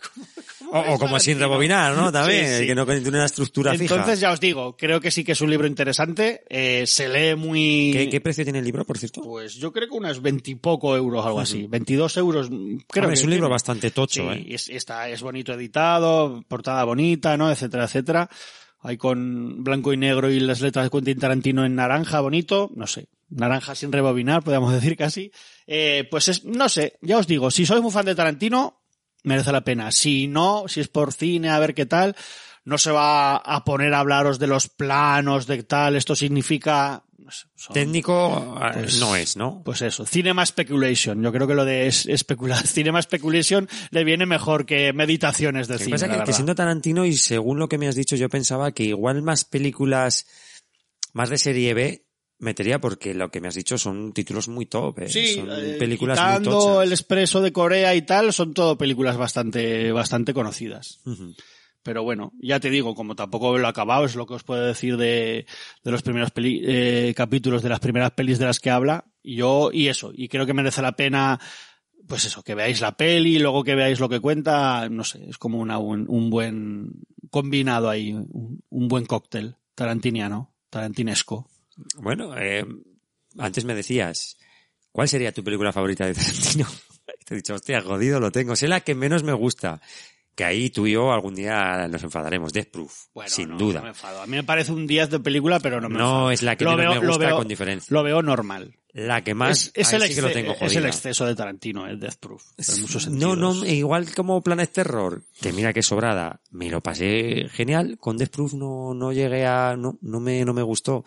¿Cuál es la que más? Ahí lo tengo más jodido. Eh, seguramente Malditos Bastardos. Eh, seguramente Pulp Fiction me parece un la hostia, y la veo a día de hoy y me sigue pareciendo la hostia, que sería yo creo que la típica, pero yo creo que Malditos Bastardos me mola más, teniendo en cuenta que Django o bueno, One Upon a Time in Hollywood me parece la hostia, eh, bueno, los, los odiosos ocho me parece cojonuda, pero yo creo que sí de tener, y Jackie Brown, joder, a ver, todas me gustan. Es que como soy tan fan de Reservoir Dogs y me, mar- Otra, y me, mar- uf. me marcó tanto ahí de, de niño, ya no, ni de adolescente, de niño. En mi, en mi caso de quedarme con alguna así, yo creo que sería con Malditos Bastardos. Ya por la introducción, por los personajes, no sé, es que me parece que está muy, muy, muy, muy, muy bien. Arrivederci.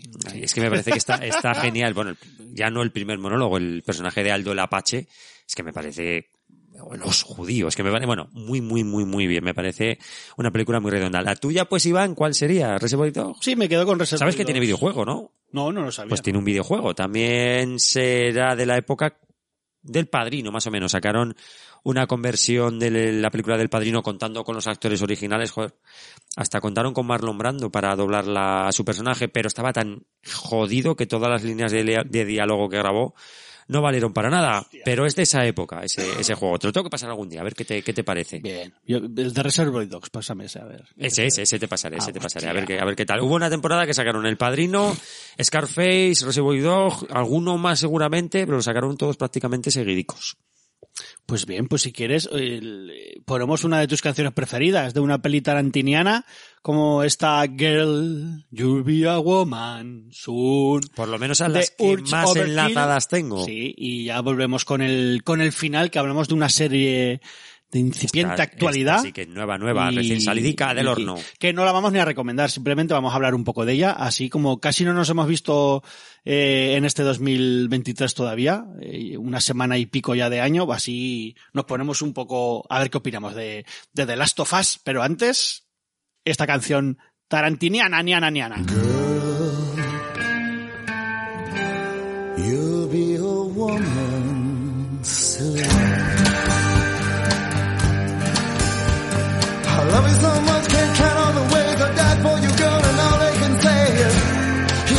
Your kind.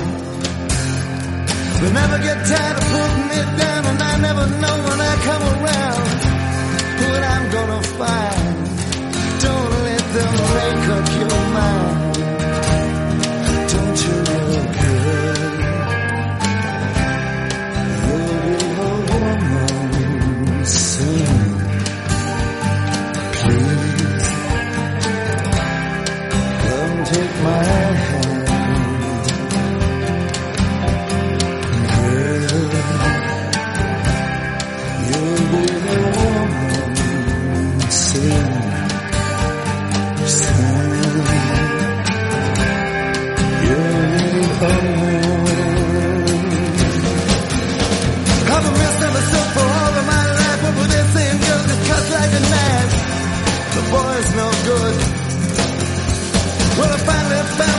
and poor, they give a chance to living for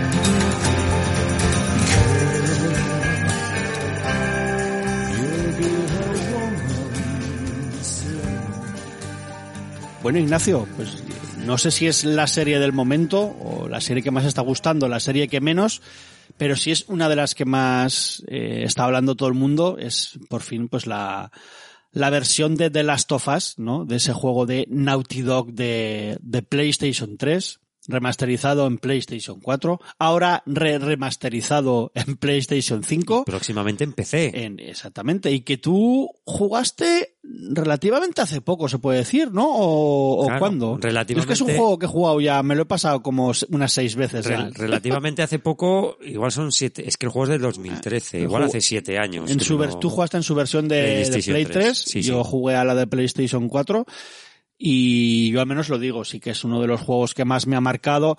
Es el primer juego que jugué de, de la de PlayStation 4 cuando me la compré, me venía con con la consola, con el God of War, tal, el, el último que era God of War 3, ¿no? Era El de, el de la 4. sí, era era remaster. Ese es el. God of War, creo que tiene el sobrenombre de 2018. El, el de ahora es Ragnarok. No, no, no, de- ante- el anterior, era un remaster del, del 3, creo el, yo. el Ascension y el 3 fueron los últimos Pues que sacaron 3. de PlayStation Yo, 3. La consola me venía con el God of War 3, que era de, me imagino sería de Play 3, ¿no? El God of War 3 y el Ascension son de Play 3, Pues, exacto. pues yo era el remaster para Play 4 y otro remaster. Vamos, yo me pillé la consola con, Con todo remaster. Con todo remaster, sí, sí. Y claro, es lo primero que jugué y ya por eso me, me enganchó muchísimo y me, me voló bastante la cabeza. Además, era una época en que ya el cine de zombies ha, ha sido siempre de mis preferidos, sobre todo en los años 90, ¿no? Primeros 2000 con ese nuevo revival del cine de, de zombies, pero tanta sobreexposición y, eh, y, y- y tanto película, tanta serie hizo que me, que me acabara cansando, pero como que con The Last of Us conseguí, siendo que no son zombies, también hay que decirlo, ¿no? Que aquí estamos hablando de Sí, pero vamos. infectados, etcétera, etcétera, pero es el, La, la misma plantilla cosa. es, es Exactamente. Walking Dead, por así decirlo. Y lo bueno que tenía es que, pese a que todo lo que te contaban, tú ya lo habías visto, ¿no? Es que incluso el principio del videojuego, tú lo te, te, te podía llevar, ¿no? A ese principio de, del remake de Amanecer de los Muertos. El, eh, la, la música te recordaba tal, el- la relación, no sé, pese a que tú caminabas en ese videojuego por lugares que ya conocías, creo que eso hacía que te sintieras bien y la jugabilidad realmente es tan chula, yo creo que, que es, que es el punto fuerte de ese juego. Y luego, sobre todo, la relación de los dos personajes estaba tan cuidada, tío. Y los giros también estaban, es, ya te digo, creo que el juego está bastante bien escrito y la jugabilidad es tan chula, es como que el vivir eso hacía que todo se multiplicara en tu cabeza por, por mil. Y que este juego eh, haya calado tanto, sobre todo, no vamos a hacer spoilers, pero bueno, madera cojones que ahora alguien nos dijera algo por un juego de, no sé de 10 qué año años. será, eh, de Creo que es del 2013. 2013. Pues, madera cojones que ahora nos dijera alguien, alguien. voy- voy a mirarlo. Sí, míralo me si per- quieres. Si me permites. Pero pero realmente eh, era ese final no era tan tan distinto a todo lo que habíamos visto en, en videojuegos. Toda esa parte final joder pues que que te dejaba bastante entre hecho polvo feliz triste no triste o sea, sí sí era el, el- era un juego muy que te llegaba muy a la patata y al y al, y al cerebro. Y, Del, del pero 2013 es. Exactamente, pero yo creo que precisamente era por porque el videojuego, creo que en la, en la última Retro Zaragoza que tú y yo estuvimos hablando de, de versiones de juegos de terror, alguien nos preguntó que qué esperábamos de, de The Last of Us. Mira, ya hace, hace año y medio nos preguntaban por la, por la serie. Y yo dije que seguramente, viendo quién está detrás, que es Craig Mazin, que es el, el creador de Chernobyl. de Chernobyl y está muy, muy encima uno de los, de los directores de, también del videojuego, que incluso ha dirigido co- como el segundo capítulo, lo dirigió, lo dirigió este, este mozo, que no me acuerdo cómo se llama, lo siento ahora, el, el otoco creador de la, de la serie, que es de Naughty Dog. Joder, el, que, que no sé, que el, que yo, cuando vives algo que tú lo estás jugando, siempre te va a dar más que, que lo que veas en pantalla. Me jode decirlo porque yo lo que más amo en el mundo realmente es el cine. Pero como el propio videojuego era tan cinematográfico, tío, o sea, bebía tanto del cine y le hacía también para implementarlo dentro de un videojuego y de lo que tú estabas jugando, que es muy difícil ya superar eso. Entonces, ahora yo te pregunto, Ignacio, yo he visto cuatro episodios, tú has visto tres. Tres a día de hoy. ¿Qué opinamos? ¿Qué es mejor? Eh, ¿Jugarlo? ¿Verlo? Es muy difícil porque yo he visto tantas opiniones tan encontradas y sí que me estoy dando cuenta que por lo general está gustando más a la gente que ha jugado el videojuego y tenía ganas de, pues de que lo hicieran bien, ya no digo que se pareciera fiel todo tal, pero a la gente que ha jugado el videojuego que a la gente que, que no ha jugado el videojuego y yo estoy viendo como pues eso, lo de los lugares comunes, esto ya lo he visto en otra serie de, de infectados de zombies, no me apetece verla, que al final realmente lo que menos están saliendo son, son infectados en, en la serie. Yo tengo que decirte que la serie, hasta el tercer episodio, me ha parecido bastante redonda. La producción es impecable. Sí, sí. O sea, hay, hay un dinero muy bien invertido. El casting también me parece un acierto. Parte del elenco, si queréis decirlo así, ya salía de Juego de Tronos. De hecho, entre ellos ya lo decían que había sido cómodo grabar entre ellos porque ya eran una familia en, en Juego de Tronos.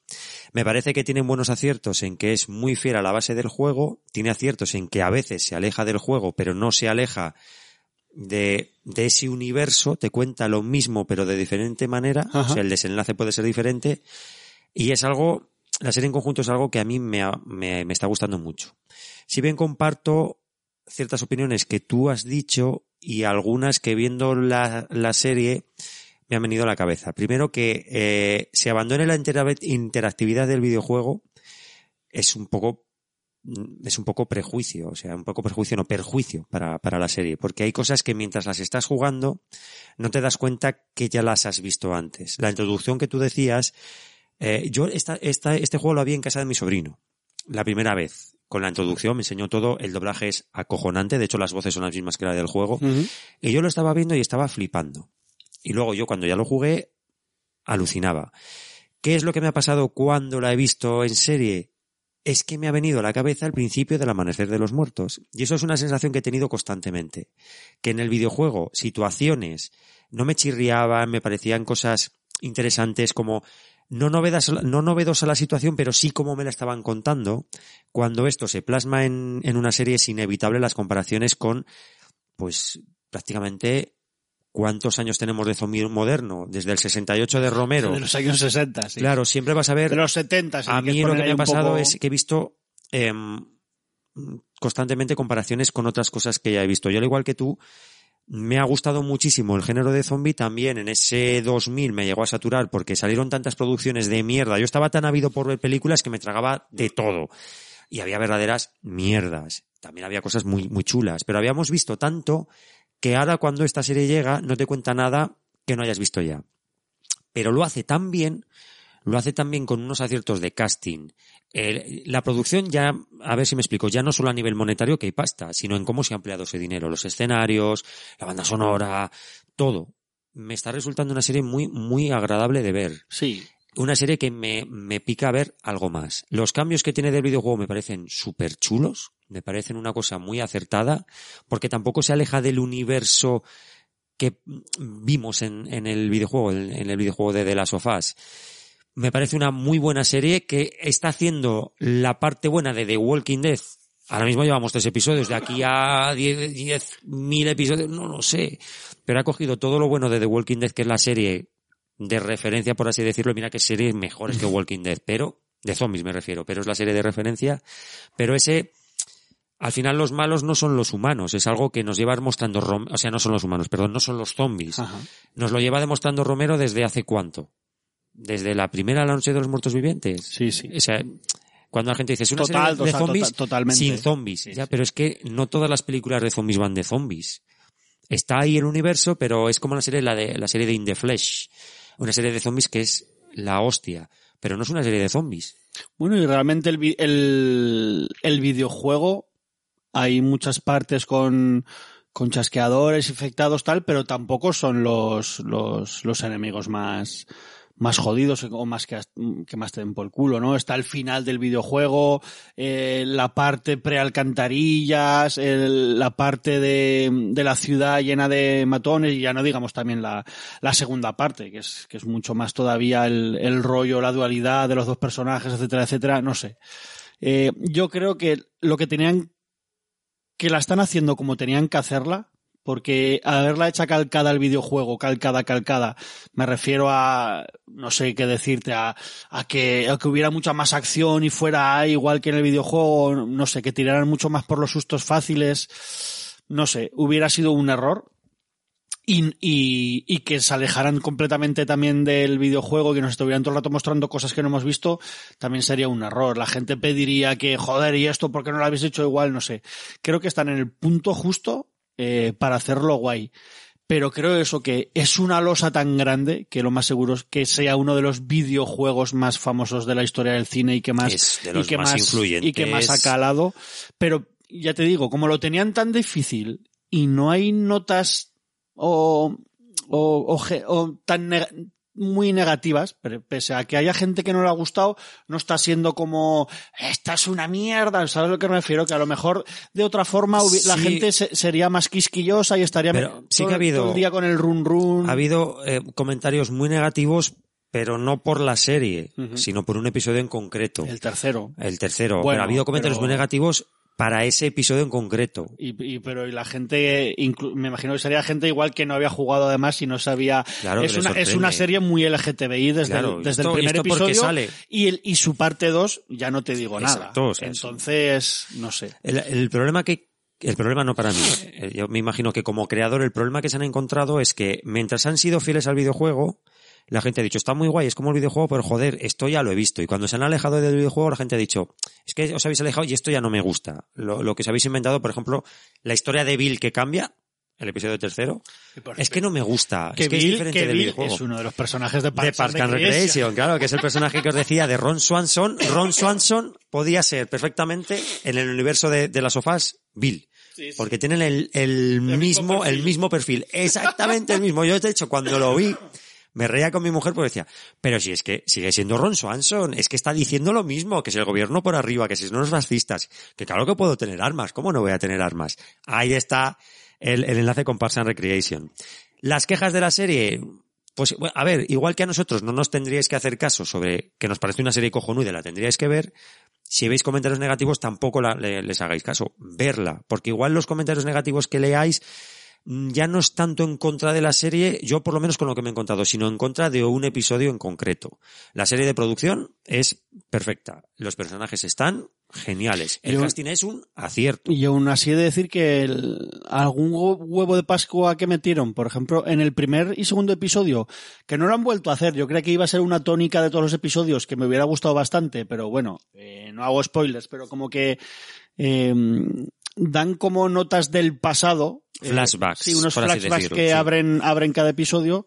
Es que el, el- en el, el episodio 2 me pareció tan bueno eso, que de hecho es lo que más me ha recordado a lo que, a lo que hizo Craig Mazin en, en Chernóbil.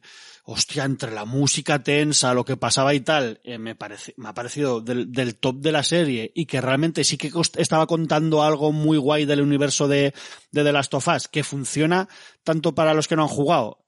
En la serie funciona de puta madre, pero para los, que han jugado el videojuego es un huevo de Pascua, pero súper chulo, súper chulo, que ahora eso ya no lo hayan vuelto a hacer, bueno, me, me, me fastidia un poco, pero tampoco está, yo qué sé, tampoco me voy a quejar por eso, eh, son las decisiones y así cada episodio es un poco, es un poco distinto. Sí que creo que cada episodio ha sido distinto entre comillas, pero siguiendo, ¿no? Bailando ahí por, el- por la misma tónica de, o sea, siguiendo como una línea de videojuego, pero bastante distintos entre sí y a ver qué no, a ver qué nos da el juego. Han dicho que creo que la primera temporada es el, es el primer videojuego entero, o sea que, que bueno. Yo al principio creía que iban muy deprisa, pero bueno, ahora llevamos cuatro, cuatro episodios y tampoco van tan, tan deprisa. Este episodio cuarto, eh, que tú no lo has visto todavía, pero como que forja ya un poco de lazos entre los dos protagonistas y a mí me pareció muy chulo. Me pareció muy, muy bonito. Y amplía un poco, han cambiado un poco cierta historia de lo que pasa en una ciudad y no sé, como que se planea ahí que va a pasar, intuyo accioncita en el episodio número 5 y también va tocando un poco, creo yo. Entonces está guay. La química entre ellos es lo que más tendrían que cuidar. Es, es, vamos, es lo más importante del juego, es la química que y ellos están muy bien. O sea, Pedro Pascal Ambos. es, es muy guay. Y la verdad es que da, da el, da la cara Mira. de, y el tipo y el cuerpo de, de- del protagonista, tío. Y ella, creo realmente, todo el mundo, al principio hubo muchas risas de, de la chica que se le reían un poco los Es que gilipollas. eso por- me parece lamentable que se metían con ella porque no era lo suficientemente Sí, sí. guapa. Sí, O sea, sí. pero ¿cómo puedes criticar una serie porque la, Y es una la chica actriz- no es lo suficientemente y es guapa? una actriz muy guay, que muy graciosa. desde bien pequeña que es una muy buena actriz. Sí, sí, es que me parece una... Pero el, el revuelo, yo me imagino que no serán tantas personas como nos quieren hacer creer las redes. Porque se montó un revuelo como que ella era mucho más fea que él y que no podía ser ella, que era mucho más... Digo, hombre, tienes que ser medio deficiente para que tu crítica a la serie sea esa, que la protagonista no es lo bastante guapa para ti. Es muy buena actriz, lo lleva demostrando desde bien pequeña. Y la idea es que la serie tenga la química entre ellos, que es lo más importante. Porque estas relaciones funcionan muy bien cuando la química entre los personajes, cuidador y persona a cuidar, se hace patente. Esto te lo digo porque una de las cosas más chulas que yo he jugado fue, y lo he dicho muchas veces, y os lo recomiendo, por favor, echarle un ojo, la aventura eh, gráfica de Telltale Games de The Walking Dead. ¿Por qué funcionó también esa aventura gráfica? Se llevó todos los premios que se llevó. Encumbró tan alto a Telltale Games. Porque la química entre cuidador y persona a cuidar era impecable. Y te hacía tener esa, ese amor por hacer lo que haga falta por cuidar a la pequeña Clementine. Y es una cosa que yo no he vuelto a ver en ningún puto videojuego. Y es una de las cosas que hace que cuando tú termines de Walking Dead, ese episodio, se te caiga la lágrima. Porque Sí, te ves sí. tan, ref- no tan reflejado, sino que te identificas tanto. No sé exactamente cómo se usa el término, te empatizas tanto con los personajes que hace que todo funcione guay. Y eso es lo que en esta serie, a raíz de lo que tú me estás contando, entiendo que habrán tenido que cuidar tanto, porque es muy importante que ambos personajes tengan la química que demuestran en el videojuego.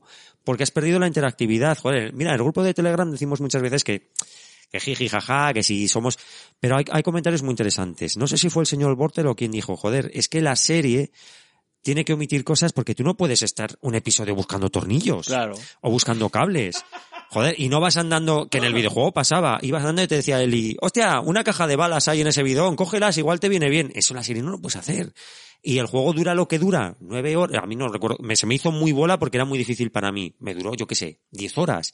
Pero porque yo perdía mucho tiempo buscando cosas. Sí, sí. Ahora coge eso en una serie, omite toda la interactividad, la exploración, el, el fallo y error, el escóndete. No te puedes pegar un cuarto de hora el tío escondido bajo una mesa para ver cómo se mueve el chasqueador para...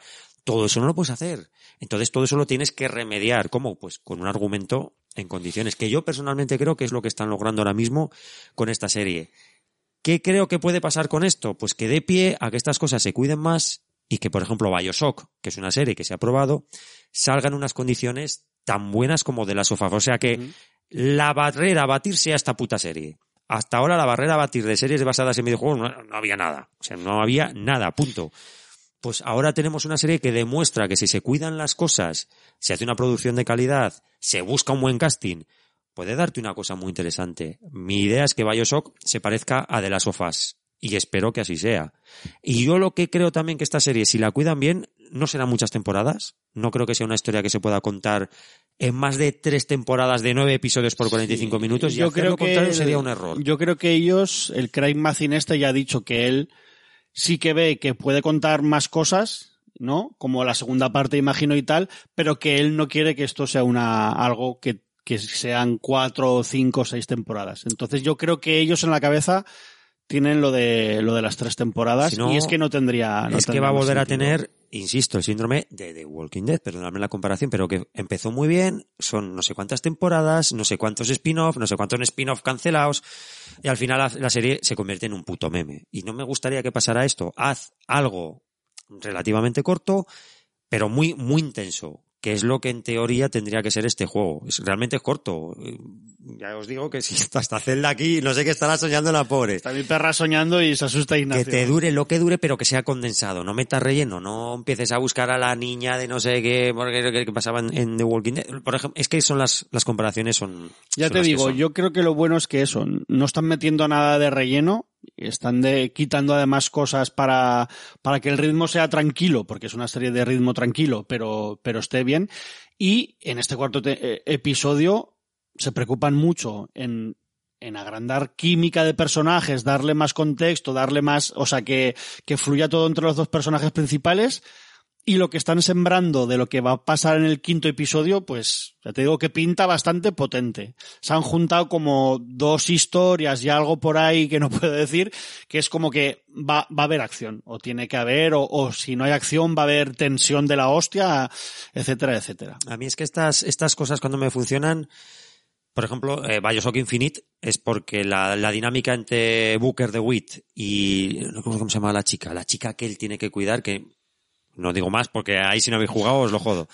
Me moló tanto la historia porque entre ellos generan una química que funciona muy guay. Y es súper importante eso en la serie. Yo creo que se ha cuidado. Y los comentarios de no, es que ella es demasiado fea.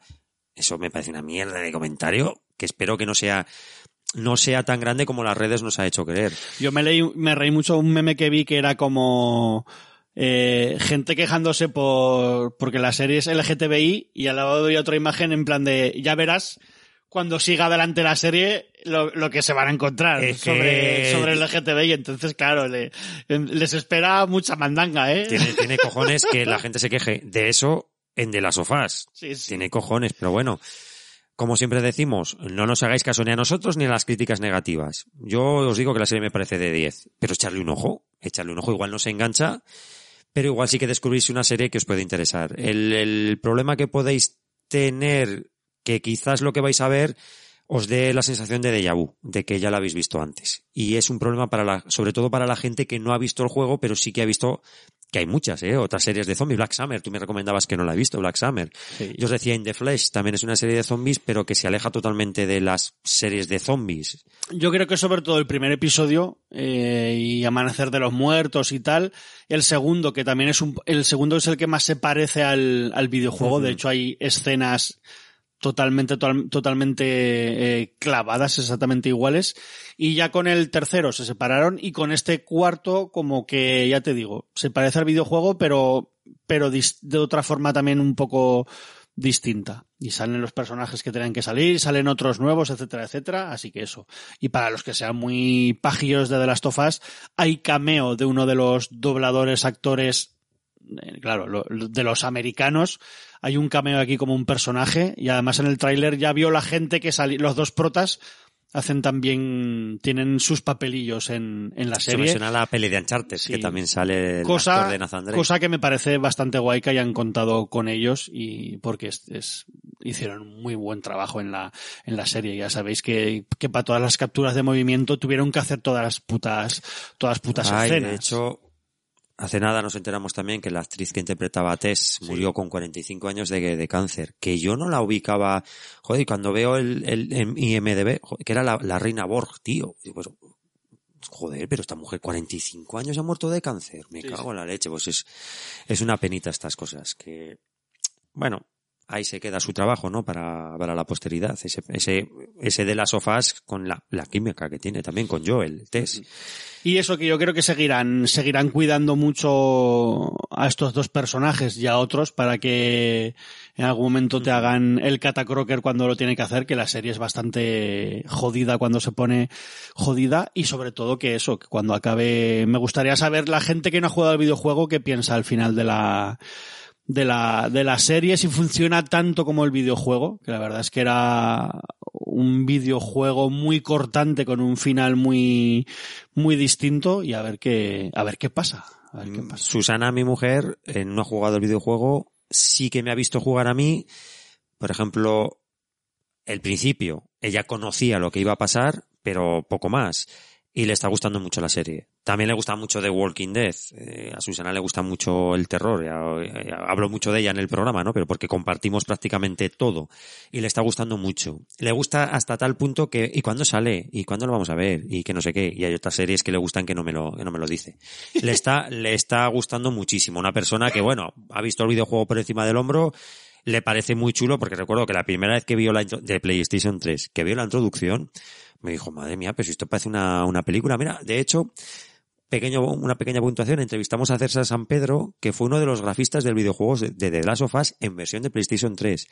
Y en su momento nos dijo, lo que habéis visto en el videojuego es una mierda al lado del material que tenemos nosotros y que tenemos que recortar para que entre en la PlayStation 3. O sea que mucho de ese material, imagino que tengo que preguntar a César, a ver si lo tenemos al programa, que lo habrán usado para los remastered. En la, en la época de Play 3, que nos quedamos todos acojonados, él me dijo, no, no, es que lo que estáis viendo no se parece a nada a lo que tengo yo en mi ordenador y con lo que estoy trabajando.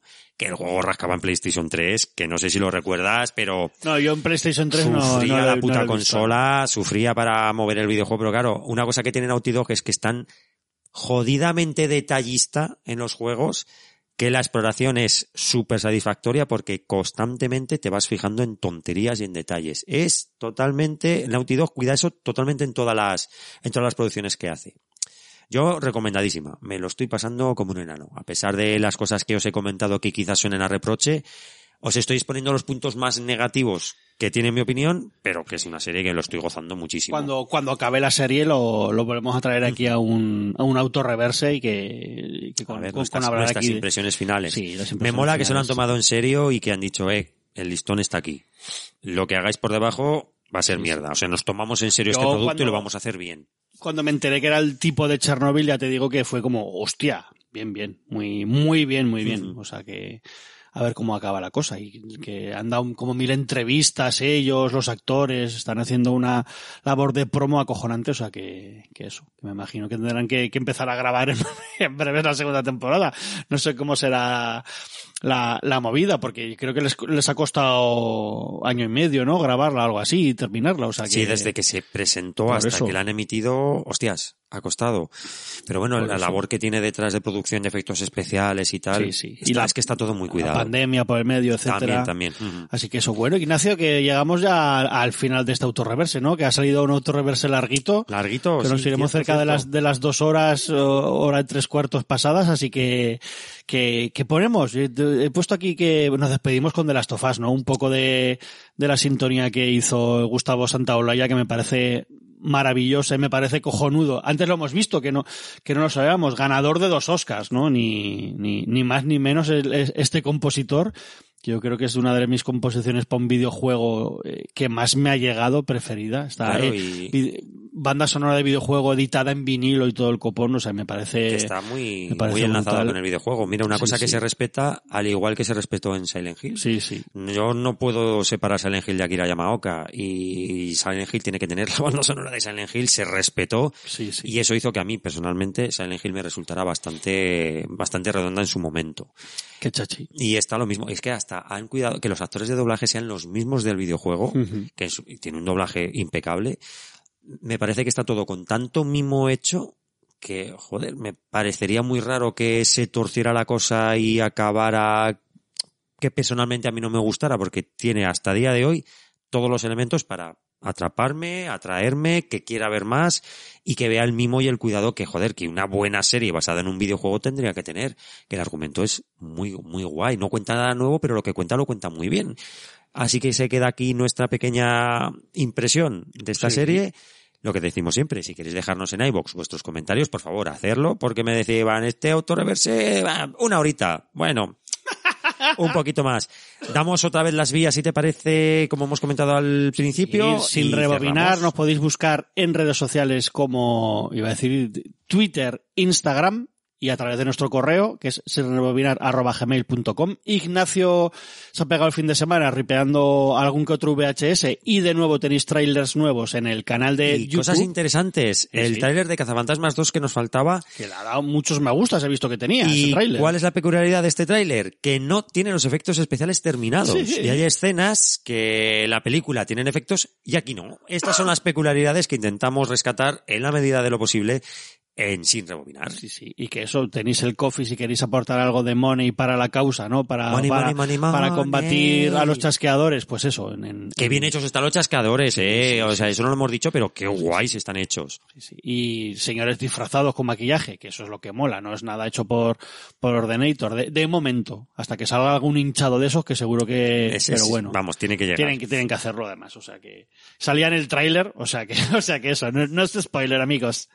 Y eso que si queréis eh, meteros en nuestro Telegram, también tenéis link en la descripción, junto con el del Coffee. Y nada más, nos despedimos con esta banda sonora de Gustavo Santaolalla, que ya seguramente igual hasta está sonando por detrás de nuestras voces, y que nos vemos en unas semanicas con un navegante del, del, del recuerdo, ¿no? Del pasado, el vigilante del pasado, de estos que se graba Ignacio Zarranz. Nada, en tu mano está un poquito más largo de lo normal. Cuando lo escuchéis, explicaré por qué, pero no va a ser la tónica del programa. Y estamos ahí un poco peleados. Igual volvemos aleatoriamente a la radio y tenemos alguna grabación más. No os aseguro nada porque me lo tengo que pensar mucho. Pero mientras tanto, nos intentaremos reunir Iván y yo en la medida de lo posible. Que tenemos el especial de cómics, Iván. Tenemos Cago en la tanto leche, tenemos muchas cosas que grabar y dentro de lo que se pueda, pues yo seguiré grabando el Navegante del Recuerdo. Iván, os recuerdo que tiene siete notas en negro. Que tenéis, joder, tengo que escucharlo, el especial de, de HBO, de ter, no, de HBO no, era de, de terror, de HBO, era. De la BBC. De la BBC, de terror, con el compañero Elton John. Elton John, y a ver si lo puedo escuchar ahora que puedo. Y- o lo mejor, o lo mejor, llevar o cascos. lo mejor del 2022, ahí lo tenéis si queréis escuchar. A ver si Ignacio se puede pasar en breves a charrar un poco ahí a siete notas en negro también. Y nada más que nos despedimos, yo por mi parte, hasta luego a todas. Muchos besitos. Adiós. Hasta luego.